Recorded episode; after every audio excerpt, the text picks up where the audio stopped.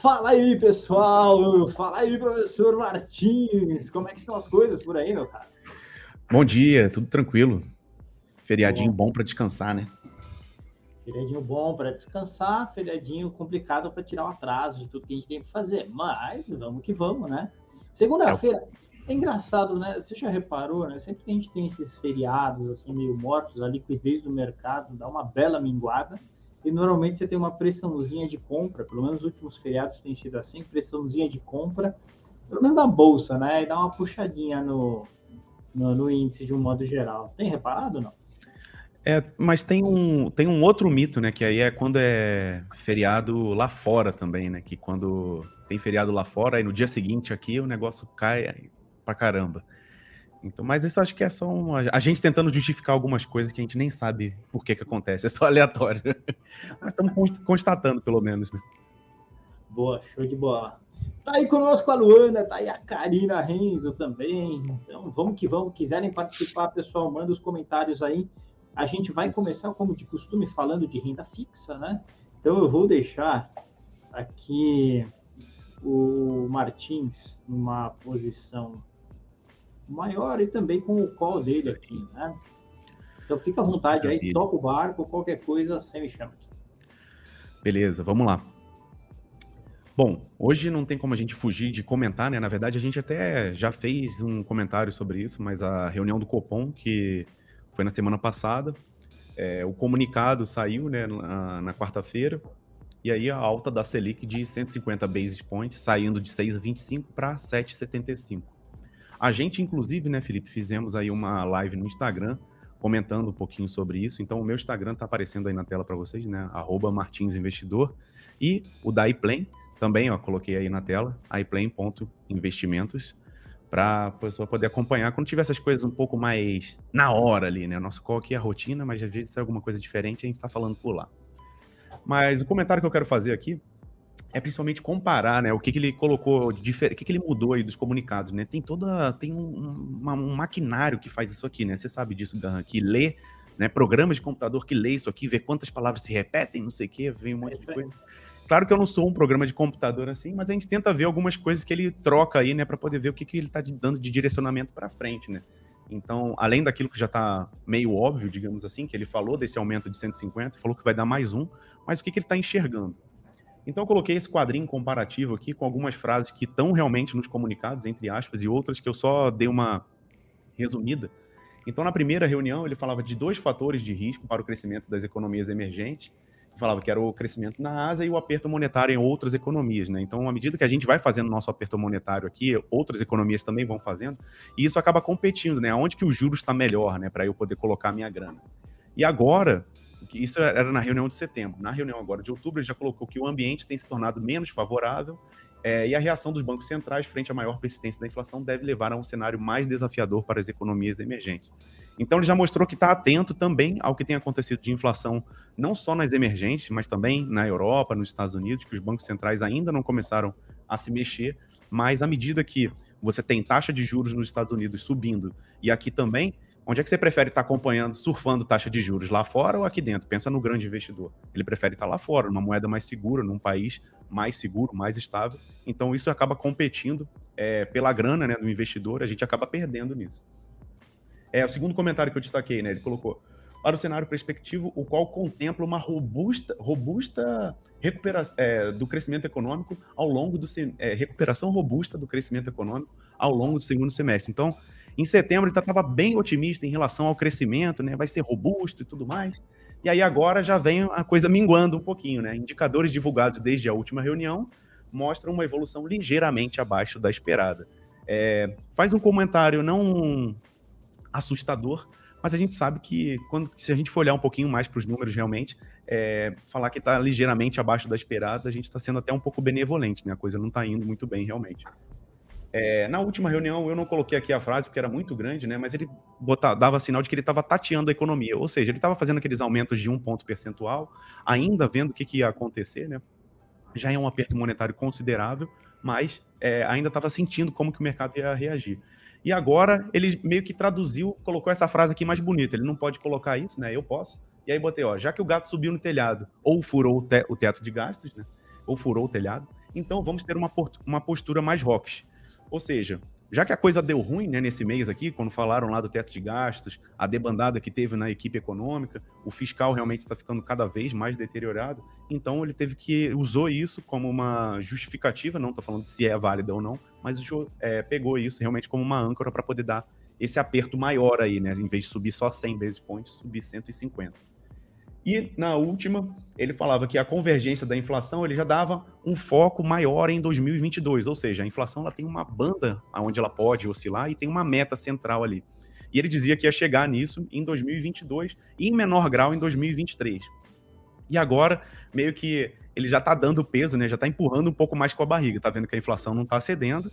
Então, essa parte do foco em 2022 já saiu um pouquinho e já fica, olha, 2022, 2023. Ou seja, pode ser um meio a meio ali. Já botou mais é, quase dois anos aí para frente em vez de um só.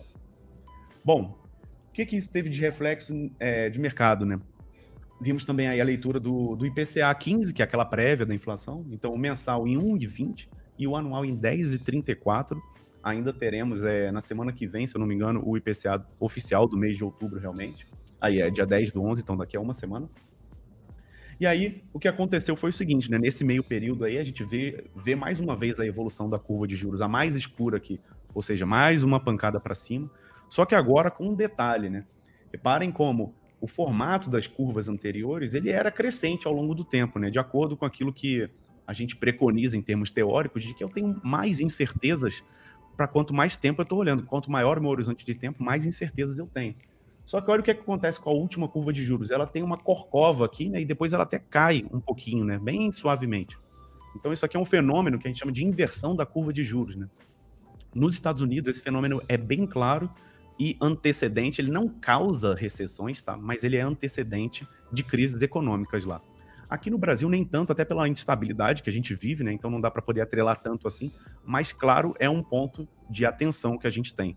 Por quê? Que, traduzindo isso aqui, as pessoas estão vendo mais risco para março de 2023, ou seja, as coisas estão mais arriscadas para março de 2023 do que para setembro de 2028, por exemplo. Então eu prefiro me proteger mais do curto prazo do que do longo prazo. Então eu estou achando assim, olha, no curto prazo tem muita turbulência, é, com certeza um pouco disso aqui também já é uma precificação de eleições do ano que vem, né? E quem vai ser o futuro presidente assumindo aí em 2023, mas é, no longo prazo a coisa deve se acertar. Porém, nesse primeiro espaço aí de uns dois anos, dois anos e pouco, o gato continua subindo no telhado e fazendo suas artes. E Legal. o reflexo disso também acontece né, na curva de juros reais aqui, né? Então vejo que a última ela fica um pouquinho mais distorcida, mas ainda dá para ver esse comportamento, né? Por volta de 5,50 lá para o longo prazo, e a gente tem uns pontos ali um pouquinho maiores do que 5,50 no curtíssimo prazo, também refletindo essa questão do risco maior para o prazo mais curto do que para o prazo mais longo. Então, assim, é, em termos de alocação, né, a gente até comentou um pouco lá na, na, nossa live lá do, do Instagram, né? Como é que a gente enxergaria aí uma alocação de renda fixa, mas o que que está acontecendo com o mercado, o que, que é, os investidores estão colocando na conta de já uma inflação ainda muito grande, por mais que a gente não esteja vendo ela controlada, a inflação implícita ali está realmente bem elevada, é, mas a gente tem que realmente ainda se preocupar com isso.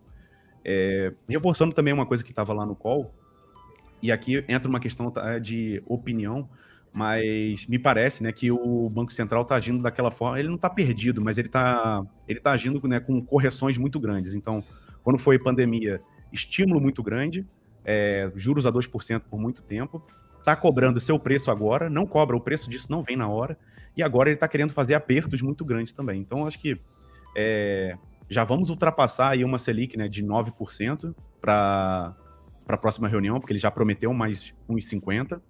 Isso já é bem mais do que vinha sendo prometido desde o início do ano. Lá no início do ano era 6, 6,25, foi aumentando para 8, 8,5, e quando foi nessa reunião agora, deu essa pancada aí de surpresa para 9,25. Então, o lado do aperto monetário agora está sendo mais forte, e eu acho que vai acontecer, né? Se a gente for para isso realmente, pode ser que ele fique nessa ciranda, né? Puxa muito para um lado, ah, agora solta, vai muito para o outro, e não consegue se acertar para poder ficar ali no meio. Então, claro, ele tem os modelos dele, tem as análises e tudo mais, mas na minha opinião, Acho que é isso que está acontecendo. Então a gente tem que ficar bem atento aí realmente ao que ele está fazendo, porque né, é o maior player aí da economia, dita muito da renda fixa, mas dita muito do que está acontecendo no nosso país em termos de crescimento também. Agora, Por hoje é, essa fletada aí na, na curva, ela acho que mostra bem como o mercado leu né, esse movimento mais forte do Banco Central. Qual que é a sua Sim. opinião a respeito disso? Porque eu acho que o mercado falou, o Banco Central não está para brincadeira, vai puxar legal essa taxa no curto prazo, então o Selic deve subir forte. Com isso, talvez se contenha melhor a inflação no médio e longo, e contendo mais no médio e longo, vai ter espaço para essa Selic cair lá para 2025 em diante, né? Acho que esse movimento de fletada da curva talvez seja algo assim. Qual a sua visão? Eu fico na dúvida se é, é isso que você falou ou o próprio mercado pedindo mais aperto, né? Porque a gente comentou lá, né, que tinham alguns analistas e casas, né, colocando o aperto aí até dobro do que aconteceu, né, em vez de 150 300 basis points, é, o que é realmente muito exagerado. Então, eu não, eu fico nessa dúvida. Será que é realmente uma leitura que o mercado fez do, do, do Banco Central, ou ele está clamando por isso, sabe? Ou ele está pedindo, né? E a forma dele sinalizar é claro nas negociações. É, se eu tivesse que dizer minha opinião, eu, assim, no final das contas eu fico na dúvida. Eu prefiro ficar no, em cima do muro. Mas se eu fosse obrigado a dizer ir para um lado ou para o outro, eu diria mais que é o segundo. Eu acho que o mercado realmente está tá pedindo do Banco Central é, e vê que ele atende, né? Em muitas é, muitas circunstâncias aí. Ele acaba. Eu vi, eu vi uma pessoa falando que era assim: o Banco Central ele é o dono da bola, o dono do campo, o dono do time, o dono do estádio, mas ele não tá jogando o jogo, né? Parece que ele tá é, ali olhando o que, que tá acontecendo só. Então, eu acho que é isso que está acontecendo. É, ele, ele, devia agir mais como, não, eu sou o Banco Central, realmente, eu vou fazer isso aqui. E aí a gente estaria para o primeiro, primeiro lado da leitura, mas eu acho que, na verdade, ele está se colocando numa posição mais de refém, digamos assim. Até pelos comunicados, por exemplo, do ano passado. Né? No ano passado ele fazia muito isso, o Banco Central se colocava como passageiro, né?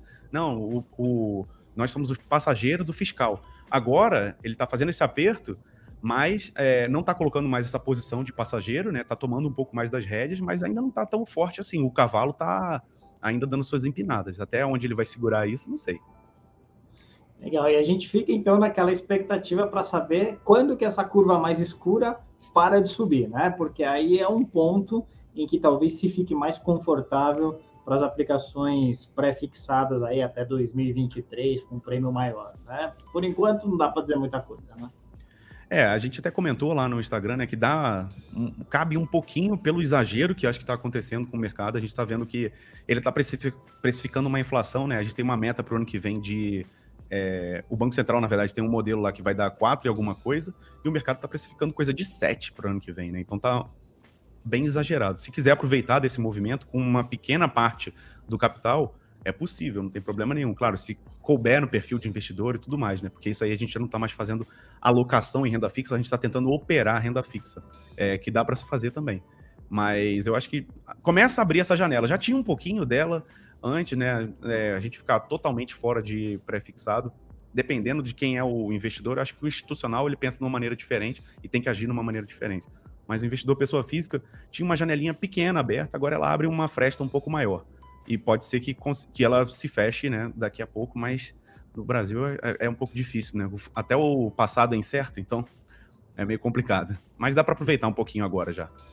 Boa, muito bom. Lembrando então, pessoal, que a gente a gente sempre faz essas análises, mas a gente não dá recomendações específicas para os investidores aqui no call, só que a gente faz isso lá via nosso site, né? Então a gente faz o seu suitability, entende os seus objetivos de investimento, curto, médio, longo prazo, entende o seu perfil de risco, né, de aversão ao risco, e tudo isso é muito importante para a gente conseguir dar recomendações focadas em quem você é e quais são os seus objetivos. Então, entra lá no site, aiplan.com.br, faz o seu suitability, a gente vai marcar uma mentoria com você, é muito legal, porque você passa a assumir o comando financeiro dos seus investimentos, entendendo como é que você vai estar daqui 10, 20, 30 anos. A gente faz uma projeção que tenho certeza que tem muita aderência com a realidade do que vai acontecer na sua vida financeira. Então entra lá no nosso site, acho que vale muito a pena aproveitar. Legal? Deixa eu fazer o seguinte agora, vou. Fica aí comigo, hein? Fica aí comigo. Tô você, aqui. Você vai me vai conversando aí comigo que a gente vai conversar agora sobre renda variável, né? Renda variável que não tá fácil para ninguém.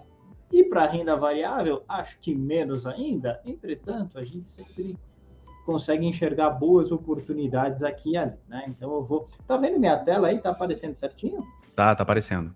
Então, tá bom. Vamos lá. Vamos falar um pouquinho sobre o que aconteceu com o Ibovespa esse ano, né? Final de mês, acabou outubro, então a gente sempre, quando termina o ano, a gente termina o mês, né? A gente fala um pouquinho do que aconteceu nesse mês. Outubro não foi nada diferente de setembro, foi dureza, né, para o investidor em bolsa. Por isso que a gente sempre fala, né, da importância da diversificação. Quem está com um capital aí 80, 90% em bolsa não está dormindo legal. E o objetivo dos seus investimentos é sempre que você tenha um bom retorno, mas durma bem, né?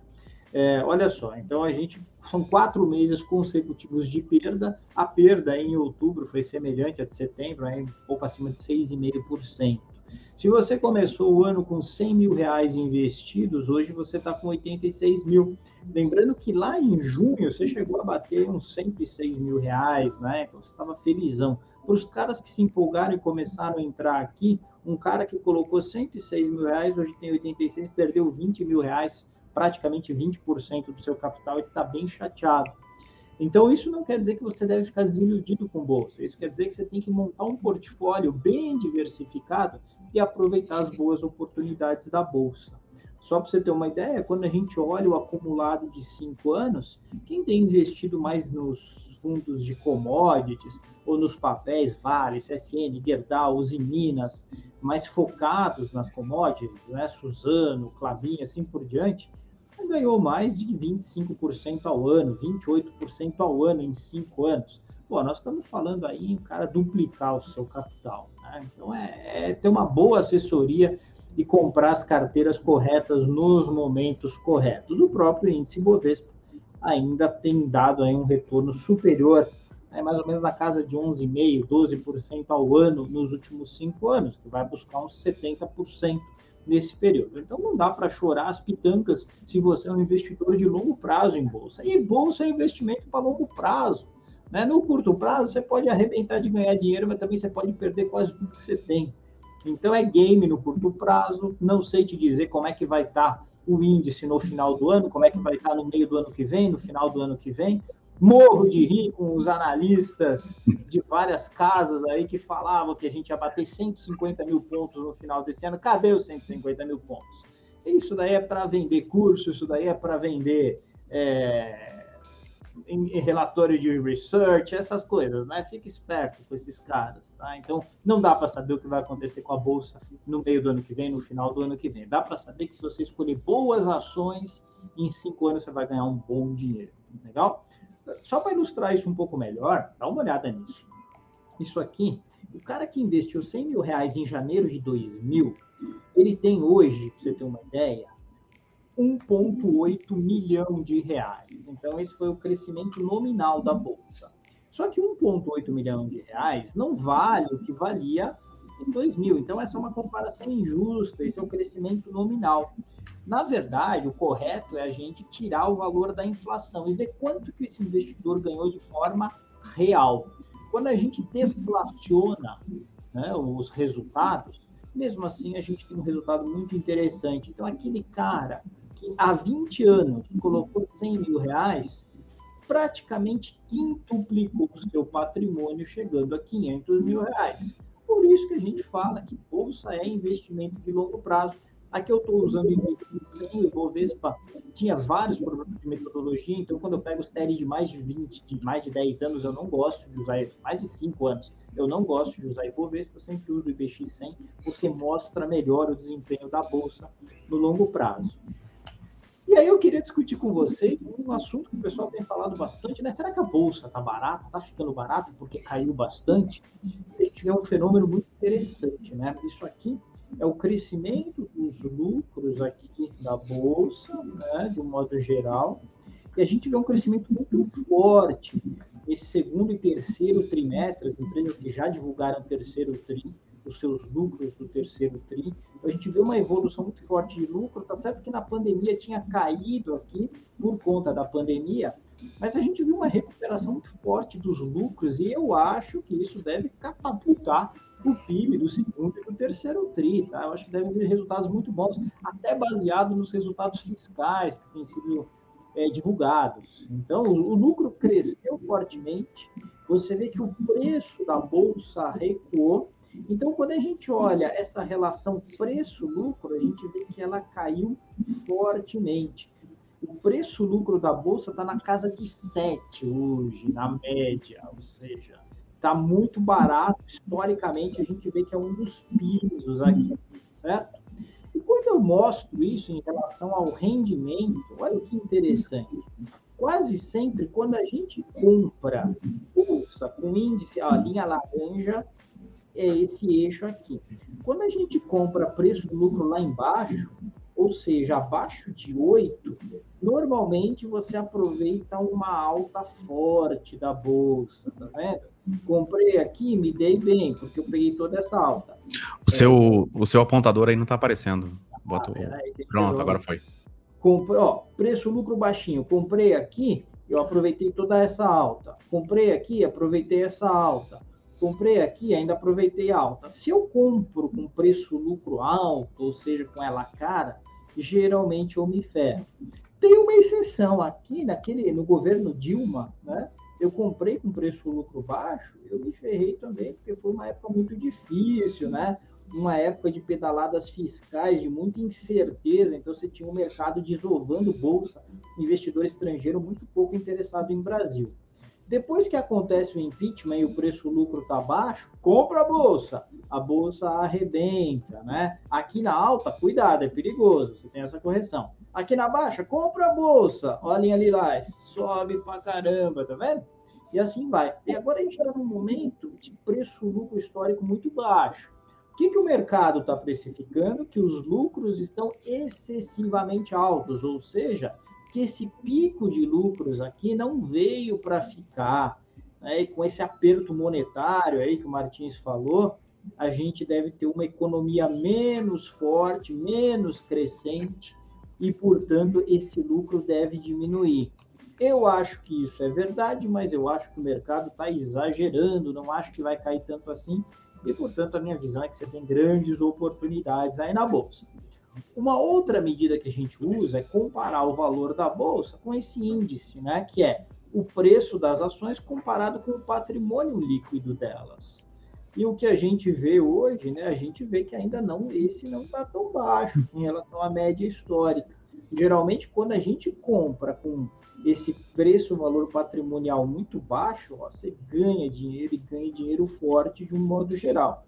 A gente espera que isso caia bastante ainda, ou seja, ainda tem espaço para a bolsa andar mal, andar para baixo, principalmente no que antecede as eleições, no pré-eleição, e aí a gente acha que já dá para ir montando carteira em alguns papéis específicos que estão muito baratos. Por falar nisso, saiu. Esse, só comentar, esse é um indicador que eu, particularmente, eu acho bem legal ele, né? Porque ele quer dizer o seguinte, né? Se a pessoa não está entendendo, ele quer dizer o seguinte: se a empresa pegar e vender tudo que ela tem, tem uma empresa, uma Petrobras, por exemplo, aí ela vende, ela não tem tantas plataformas, elas são contratadas, mas ela vende mesa de escritório, vende computador, vende o prédio, alguns que ela tem e tal. Se ela vender tudo que ela tem, quanto que isso está é, tá relacionado com o preço da ação, né? Então você vê que é, ela, a, o, o preço valor patrimonial, ele normalmente vai estar tá acima de um, porque você enxerga que a empresa vale mais do que só o que ela tem de objetos, né, dos ativos dela. Então, é por isso que ele é negociado acima. Agora, quando ele chega a valores muito baixos, né, como foi ali, por exemplo, na, na perto do, do impeachment ali em 2016, né, valor patrimonial 1, Quer dizer que se as empresas pegassem, fossem, elas estavam sendo avaliadas, na verdade, o preço das ações estava sendo avaliado só por isso, só pela, né, não pela geração, pelo negócio, pelo business, nada. Ele estava descontado ao ponto de que a empresa só vale o que ela tem de computador, de mesa, de prédio, de galpão, caminhão, frota, não importa. E ela, o business em si não estava colocado no preço. Então, ah, Felipe, isso aí é muito fácil de eu fazer, então é só esperar chegar nesse ponto. Não, mas é um indicador muito interessante para você, se você entende o que tem por trás dele, né? Você entende por que, que a empresa é, normalmente é negociada acima, tem outras, né? Quando ela tem muito valor de capital humano, aí é negociado a múltiplos bem é, altos. Mas quando chega nos valores muito baixos, você fala, pô, não faz sentido uma empresa ser negociada, né? e aqui a gente está vendo da bolsa como um todo. Se você for separar, né, em empresas aí, você vai ver que tem umas que chegaram a ser negociadas nessas últimas quedas que você mostrou lá no início, abaixo desse valor de um Então, eu queria dizer, se uma Vale da vida, não sei se foi uma das que bateu, mas se a Vale vendesse tudo que ela tem, ela conseguiria é, ter exatamente o valor do preço refletido, é, o valor patrimonial dela refletido no preço da ação. Então, não faz sentido. E aí, é realmente abre uma boa janela de compra é, de novo, não como recomendação, não é para chegar só olhar isso e fazer uma compra, mas é um indicador que eu particularmente gosto bastante, né? Eu gosto muito de acompanhar esse, porque dá esse feeling muito bom e a pessoa consegue entender, né, que a empresa é mais é igual você dizer que a sua vida só vale o que você tem guardado dinheiro. Não, pô, né? A gente tem nossos valores aqui como pessoa, o que, que eu faço, o que, que eu atuo e tudo mais, não só de trabalho, mas na vida pessoal. Então, por isso você é negociado a um valor acima e a empresa também, né? Então não faz sentido ficar ali naquele valor tão baixo. Por isso que aproveitar uma janela dessa é importante.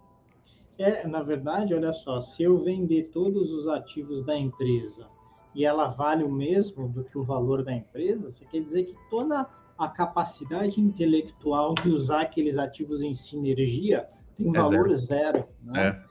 E isso realmente, geralmente é bem descolado da realidade, ainda mais numa época em que as empresas de serviço né, têm ganhado muito protagonismo na bolsa e quando você pega empresas de serviço, normalmente elas são negociadas a 5, 6, 7, 8, 9, 10 vezes né, o valor patrimonial, porque ela tem pouco patrimônio líquido registrado contabilmente, até porque quando você gera uma marca internamente, você não pode registrar na contabilidade e tal.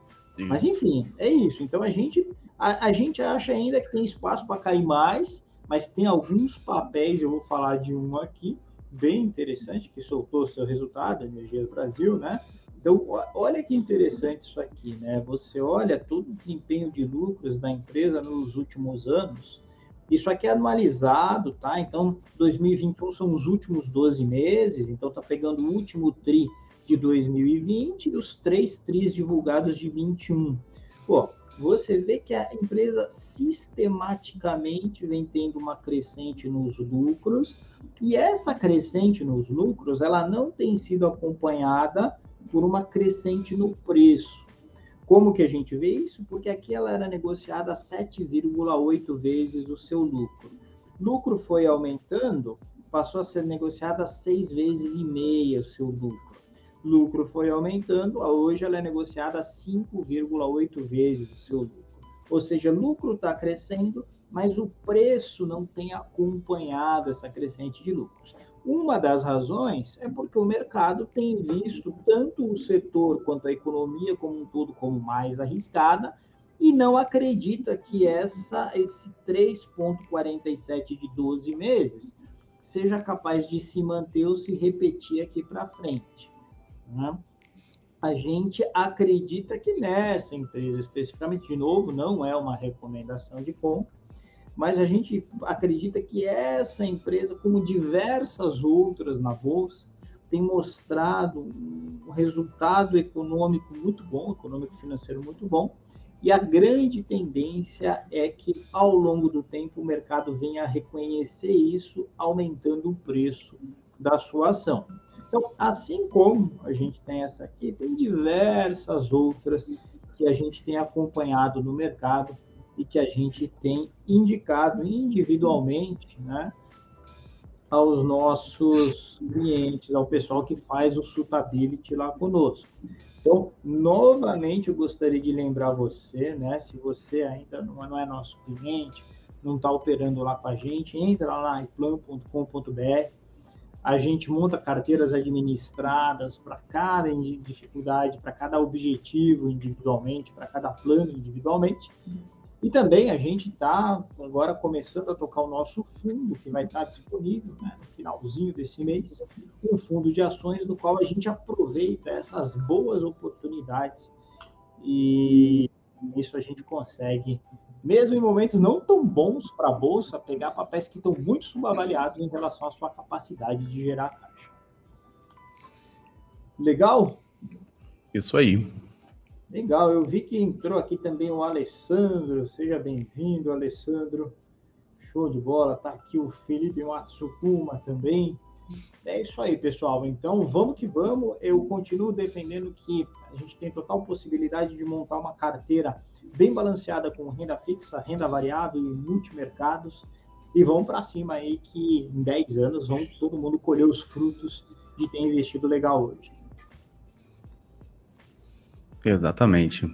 olhar mais um, um horizonte um pouquinho mais para frente, né? Cuidado com as armadilhas de curtíssimo prazo. É isso aí. Valeu, pessoal. Obrigado aí pela audiência de vocês. Valeu, Martins. A gente vai se falando aí. Valeu, Semana Garran. que vem tem mais. Um abraço. Falou, pessoal. Um abraço. Valeu.